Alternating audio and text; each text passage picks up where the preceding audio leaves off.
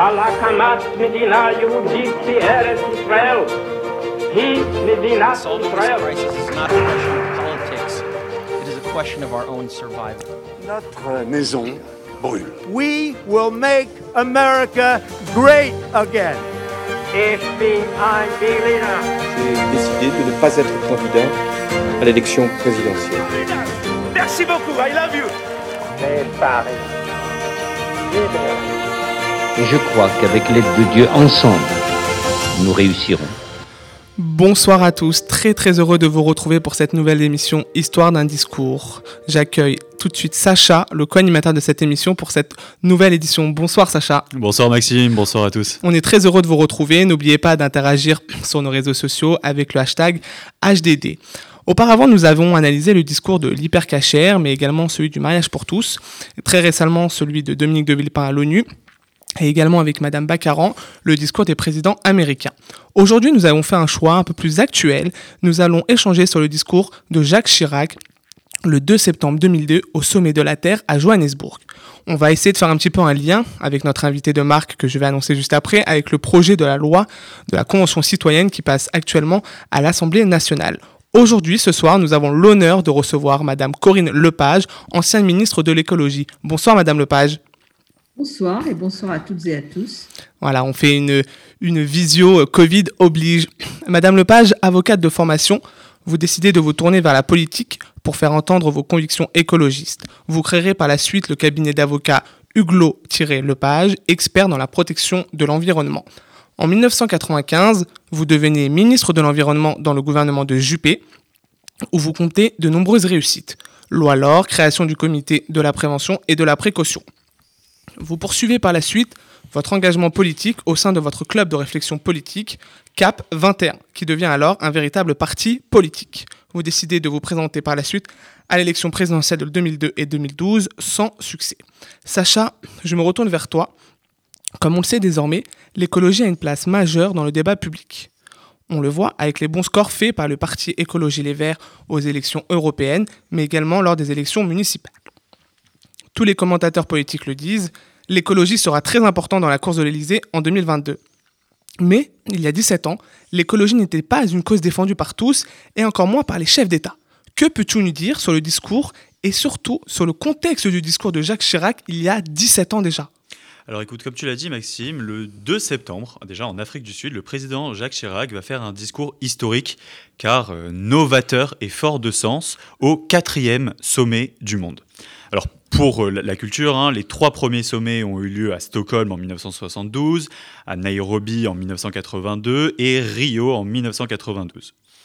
Alors ce sont des sommets, euh, ce sont des sommets placés sous l'égide des Nations Unies. Ils permettent de mettre en place des discours, euh, des discussions pardon entre tous les pays pour aboutir sur un plan mondial pour lutter contre la dégradation du cadre naturel et les pollutions transfrontières. À Johannesburg, le sujet principal est le développement durable. Il réunit plus d'une dizaine de milliers de représentants gouvernementaux et d'ONG. D'ailleurs, des représentants de grands groupes industriels y seront également euh, conviés. Alors c'est Jacques Chirac hein, qui représentera la France alors qu'il a été réélu président de la République quelques mois auparavant, au terme d'une campagne durant laquelle l'environnement n'a tenu qu'une place un peu euh, secondaire, étant surtout marqué hein, par la présence du candidat d'extrême droite Jean-Marie Le Pen au second tour. Jacques Chirac prend alors la parole lors euh, de, de l'assemblée plénière du sommet. Le président français fait face à une centaine de ses homologues et chefs de gouvernement du monde entier et lance d'un ton dur Notre maison brûle et nous regardons ailleurs. Jacques Chirac évoque frontalement les catastrophes naturelles et les crises sanitaire en Europe. Il dénonce aussi l'économie américaine qui définit comme boulimique en ressources naturelles ou encore la multiplication des pollutions en Asie. Jacques Chirac n'hésite pas à désigner les torts des pays du Nord. Il évoquera d'ailleurs cinq chantiers nécessaires à la transition. Je vais les, énoncer. Hein. D'abord le changement climatique, hein, où il dénonce euh, l'activité humaine euh, comme principale cause, l'éradiction de la pauvreté, en désignant l'aberration de son existence à l'heure de la mondialisation. Il propose d'ailleurs hein, une taxation sur les richesses engendrées par la mondialisation. Le troisième chantier est celui de la diversité euh, biologique et culturelle. Le quatrième est celui du changement du mode de production et de consommation. Et le dernier, celui de la création d'une gouvernance mondiale pour l'environnement. On le voit bien que tous ces sujets hein, sont encore d'actualité, même près de 20 ans, 20 euh, ans après. Les préoccupations d'hier hein, sont encore celles d'aujourd'hui. On pense notamment, comme tu l'as dit Maxime, au projet de loi de la Convention citoyenne en France. Merci beaucoup Sacha pour ce rappel euh, historique et très très important de, mettre en avant les, déclarations et les ambitions du gouvernement euh, de Jacques Chirac à l'époque. On écoute tout de suite son discours pour vous faire une petite idée. Notre maison brûle. Et nous regardons ailleurs. Nous ne pourrons pas dire que nous ne savions pas. Prenons garde que le XXIe siècle ne devienne pas, pour les générations futures, celui d'un crime de l'humanité contre la vie. Alors, Madame Lepage, je me tourne vers vous, enfin plutôt je regarde la caméra. En tant qu'ancienne ministre de l'écologie, comment avez-vous perçu simplement ce discours? Un très beau discours. Euh, c'est un très beau discours, euh, je dirais très en avance en réalité. Mhm. Euh, non pas tant sur le fait de parler du dérèglement climatique ou de, des problèmes de biodiversité. Ça faisait déjà à l'époque un certain nombre d'années qu'on en parlait. Je rappellerai que j'ai fait voter une loi qui s'appelle la loi LOR sur l'air et l'utilisation rationnelle de l'énergie parce qu'il y avait déjà le problème de la sobriété énergétique qui se posait. Donc, ce n'est pas tout à, fait, tout à fait nouveau. Ce qui me semble très intéressant, c'est la mise en cohérence d'une série de thématiques euh, que vous avez rappelé, c'est-à-dire la pauvreté, euh, la biodiversité naturelle et culturelle, le dérèglement climatique, bien sûr, euh, le, les modes de production. À l'époque, c'était quand même très novateur d'oser parler de ça dans la bouche d'un chef d'État, et la gouvernance mondiale. et là, je voudrais souligner que, que, Jacques Chirac a vraiment essayé de faire quelque chose, puisque un des derniers présidences, en 2007, j'étais à l'Élysée, donc je m'en souviens tout à fait bien, était d'essayer de créer une organisation mondiale de l'environnement. C'est une suggestion que je lui avais déjà faite euh, dix ans plus tôt, en 1995, et à l'époque c'était vraiment trop tôt. Euh, il a essayé en 2007 et il s'y est cassé les dents parce que euh, en réalité personne personne n'en voulait. Donc je dirais que c'est un discours qui a profondément marqué. ça ne veut pas dire qu'il a été suivi d'actes, même même s'il y a eu la charte de l'environnement de 2004. Exactement. Euh, mais euh, effectivement, euh, les applications concrètes de ce qu'il y a dans ce discours, je dirais que nous les attendons toujours. Exactement, vous anticipez mes, mes, probables, mes futures questions. Mais en fait, le terme novateur, c'est exactement, c'est un thème que, qu'on a envie de relever avec Sacha. Est-ce que vous considérez que ça peut être considéré comme une stratégie politique, cette volonté, ou vraiment ça part, je ne vais pas dire d'un bon sentiment, mais ça part d'une vraie conviction écologique de, de, de, faire ce discours? Non, non, je pense que Jacques Chirac a progressivement acquis cette conviction. Il ne l'avait pas nécessairement euh, dans la campagne de 95. Je peux vous raconter quelque chose, c'est que en 95, donc j'avais participé à la campagne sur les questions environnementales et je lui avais proposé d'intégrer dans la Constitution un droit à un environnement sain. Et à l'époque, j'ai toujours la lettre, il m'avait répondu longuement en me disant qu'il n'était pas d'accord, que ce n'était pas le moment de faire ça. Voilà. Et donc, je pense que euh, avec euh, les évolutions qui sont passées entre 2000, entre 95 et 2002, euh, bien, il a pris conscience progressivement de l'importance du sujet. Je suis convaincue qu'il était convaincu. Et d'ailleurs, certains, il a imposé à la majorité de l'époque la charte de l'environnement. Et j'ai entendu certains responsables de l'époque de l'UMP dire qu'il avait été euh, qu'il avait été, alors je ne sais plus le terme qui était utilisé, le verbe, mais le, nom propre, c'était gourou. Ah oui. Euh, que voilà, il avait été en quelque sorte happé par des gourous euh, qui s'appelaient Nicolas Hulot. Voilà, exactement, oui. pour aller dans cette direction. Voilà, je pense que moi, je l'ai beaucoup vu dans la période d'entre, enfin beaucoup vu, assez souvent vu entre 97 et 2002, pendant la période où il était président de la République avec la gauche au pouvoir. Et euh, on a beaucoup, beaucoup parlé de tous ces sujets. Il était assez convaincu. Je me souviens notamment, j'avais fait des notes sur les OGM, par exemple. Ah, bien sûr. Sujet qui revient. De, santé. Euh, voilà, il était vraiment intéressé par ces sujets. C'est pas, euh, c'est pas une posture. Vous avez cité euh, le gourou Nicolas Hulot, et quand on a fait un petit peu nos, recherches euh, et, un peu d'histoire, plus qu'un gourou, c'était même un lien d'amitié qu'il y avait entre euh, Nicolas Hulot et, Jacques Chirac. Et voilà, chaque président, on l'a vu aussi récemment, a toujours besoin d'avoir un Nicolas Hulot à, côté de lui parce que c'est quand même une, il représente l'écologie depuis depuis tant d'années. Donc vous pensez, enfin vous nous l'avez un petit peu dit, mais Nicolas Hulot, il a eu un rôle très très important dans dans, dans, dans ce déclic de sur les l'écologie de, Jacques Chirac Je pense. Je pense qu'il a joué un rôle important. Oui, oui, tout à fait. Bah, c'est ça, et c'est vrai que vous l'avez dit, le, le, caractère novateur, on l'a vu d'année en année, et on, et on, le ressent et on le perçoit aussi un peu euh, à, l'heure actuelle.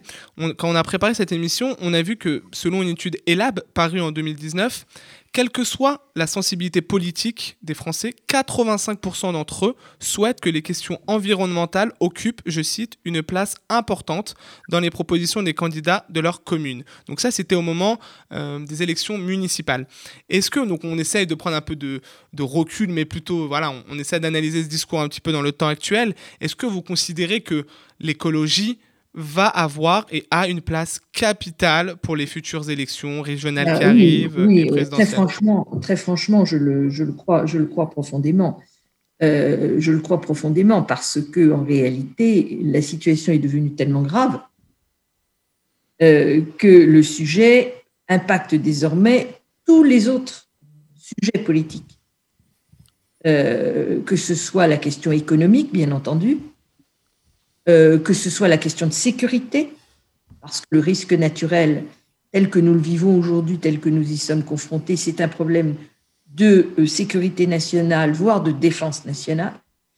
Euh, sur le plan social, bien sûr, parce qu'on ne peut pas faire de transition sans que la question sociale soit mise prioritairement sur la table. Donc, je pense que c'est devenu le sujet pivot de toutes les autres politiques publiques. Bien sûr. Et on le voit même euh, également récemment avec euh, la présentation du programme euh, de, le programme de Marine Le Pen, ce qu'on appelle ça, enfin, elle appelle ça le contre-projet pour l'écologie. On voit que, que même des personnalités qui ne sont pas forcément très proches des causes écologiques mettent ça en avant. Donc c'est exactement ce que, ce que vous oui, je suis très mesuré là-dessus. J'ai été cinq ans parlementaire européen. Je n'ai jamais vu euh, les amis de Marine Le Pen voter en faveur d'une mesure environnementale. D'accord. Alors, euh, il y a peut-être eu la révolution chez eux, mais entre 2009 et 2014, ils étaient euh, contre. Et là, j'observe que dans ce qu'elle a proposé, elle a proposé plus du nucléaire et moins de renouvelables. Je ne suis pas sûre que ce soit une option tout à fait compatible avec le développement durable. En tout cas, pas tel qu'il est défini au niveau communautaire aujourd'hui. Le message est passé. Mais, euh, en fait, c'était surtout pour essayer de comprendre, et c'est ce que, vous disiez, que euh, voilà, l'écologie, vraiment depuis 2002, on, assiste à une évolution. Alors, peut-être que vous allez me contredire, mais pendant un petit moment, on, le verra justement avec Sacha, comme ce discours n'a pas été suivi d'actes, on a eu une petite période de latence. Ensuite, la crise économique est passée par là, et c'est vrai que Nicolas Sarkozy, on, l'a souvent vu, à l'époque, il disait, écoutez, d'abord, il y a des problèmes économiques, on doit sortir la France de la crise, euh, bon, l'écologie, c'est bien, mais ça ne sera pas la priorité de son quinquennat. Euh, voilà, on l'a vu un petit peu, je pense que vous êtes d'accord avec moi, euh, dans son quinquennat, on n'a pas eu un... Euh, je dirais qu'il y a eu deux étapes dans le quinquennat de Nicolas Sarkozy. Il y a eu le Grenelle de l'environnement. Ouais. Était un moment quand même extrêmement important. Jamais, je dirais que toutes les parties prenantes en France réunies sous cette forme-là pour discuter ensemble des différents sujets, sauf les sujets qui n'étaient pas sur la table, et en particulier le nucléaire n'était pas sur la table, et la fiscalité non plus. Mais en dehors de cela, euh, beaucoup, beaucoup de sujets ont été discutés. Et puis ensuite, effectivement, il y a eu la crise économique et le fameux, la fameuse phrase l'environnement, ça va comme ça. qui effectivement a en quelque sorte stoppé net la traduction pratique concrète du Grenelle de l'environnement. Exactement. Et, après, donc, on, le voit dans la suite logique, François Hollande qui donc prend la, présidence de la République en 2012. L'événement marquant, c'est bien sûr la COP 21. Euh, donc là, on arrive vraiment à quelque chose de, marquant, euh, peut-être même aussi important que le discours de, Jacques Chirac. Je ne sais pas ce que vous en pensez sur cette, euh, ce moment. C'est pas de même nature. Ouais. Le discours de Jacques Chirac, je dirais que c'est un discours à portée universaliste, mais français. Ouais. La COP 21, c'est presque l'inverse. Hmm. C'est-à-dire que c'est une, une convention internationale qui s'est tenu à Paris. Oui. Dont la diplomatie française, effectivement, a été un acteur très important. Ça n'a pas été le seul acteur. Hmm. Toutes les organisations de l'ONU qui ont joué euh, en, faveur de la, de la COP 21. Mais c'est clair que les accords de Paris sont un élément euh, tout à fait, euh, tout à fait essentiel. Et qui se sont suivis justement de faits, de voilà, avec des. Ouais, enfin plus ou moins. Je dirais merci les pour obliger les États à traduire dans la réalité les engagements qu'ils ont pris. C'est vrai, vous avez raison. Et donc là arrive Emmanuel Macron. On va pas refaire euh, l'histoire de son quinquennat, l'écologie sur la table et surtout le projet de loi de la Convention citoyenne. Donc comme vous avez parlé, l'histoire de, des Gilets jaunes, la Convention citoyenne, c'est à la suite du grand débat national. Euh, voilà, donc on met en avant ces questions d'écologie. Là, euh, évidemment, vous avez suivi que les débats se sont ouverts à l'Assemblée en ce début de semaine et qui vont se poursuivre mmh. pendant plus de trois mois.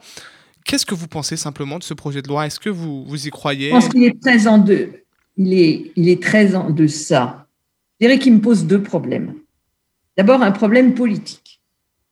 Voilà une convention citoyenne composée de 150 de nos concitoyens. On peut être d'accord, pas d'accord avec le système, c'est le système qui a été mis en place, qui a été adoubé par le président de la République, c'est lui qui l'a conçu. 150 personnes qui ont travaillé pendant des mois.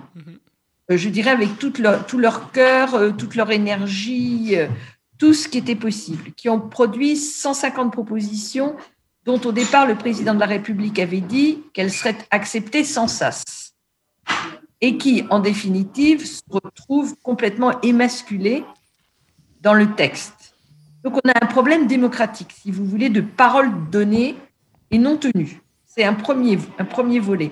Je ne dis pas que c'est aux citoyens de faire la loi, la Convention citoyenne de faire la loi, mais il ne fallait pas monter le truc comme ça. Vous voyez ce que je veux dire Très bien. Euh, c'est ça le problème. Ensuite, il y a le problème du contenu. Et là, manifestement, le contenu n'y est pas, et il y est d'autant moins que nos concitoyens ont travaillé sur un objectif de 40% de réduction des émissions de gaz à effet de serre en 2030 par rapport à 2005, et que l'objectif maintenant est de 55% avec ce qui a été décidé euh, au niveau communautaire en décembre 2020. Or, il ressort de tous les documents, euh, que ce soit le Haut Conseil pour le climat ou d'autres organismes, que tous les avis donnés montrent que les objectifs à 40% sont tenus entre 12 et 50%. C'est-à-dire qu'on n'y est pas du tout, du tout, du tout. Donc c'est un texte qui n'est pas du tout au niveau. Et puis j'ajoute que je trouve quand même incroyable la série d'amendements déclarés euh, sur ce texte. Oui, plus de 4000, je crois, si je... Oui, mais il y a des choses qui, sont tout à fait dans, dans la logique. Bien sûr, mais il y a beaucoup de cavaliers législatifs. Ah bah oui, mais enfin, ce pas des cavaliers législatifs. Citer, par exemple, pour réduire les consommations d'émissions de gaz à effet de serre, c'est pas un cavalier législatif, c'est vraiment dans la philosophie de la loi. Hmm. Il y en a d'autres. Hein. Je prends mm. celui-là qui me vient à l'esprit. Et pour essayer de faire une transition avec le, ou plutôt une comparaison avec le discours de, Jacques Chirac, est-ce que vous pensez que Jacques Chirac, euh, en tant qu'ancien ministre de l'écologie, vous avez été très très proche de lui, euh, en ces temps, euh, aurait pu justement donner un petit peu ce, pouvoir au peuple de peut-être via un référendum. voilà, comment il aurait essayé, peut-être à l'heure actuelle, de pouvoir axer son discours sur vraiment sur l'écologie? Jacques Chirac avait une une qualité extraordinaire, c'est celle de l'empathie. D'accord. On peut dire beaucoup de choses du président euh, Chirac, mais c'était d'abord un homme du centre, je dirais même en fait un radical socialiste dans l'âme. Hein. D'accord.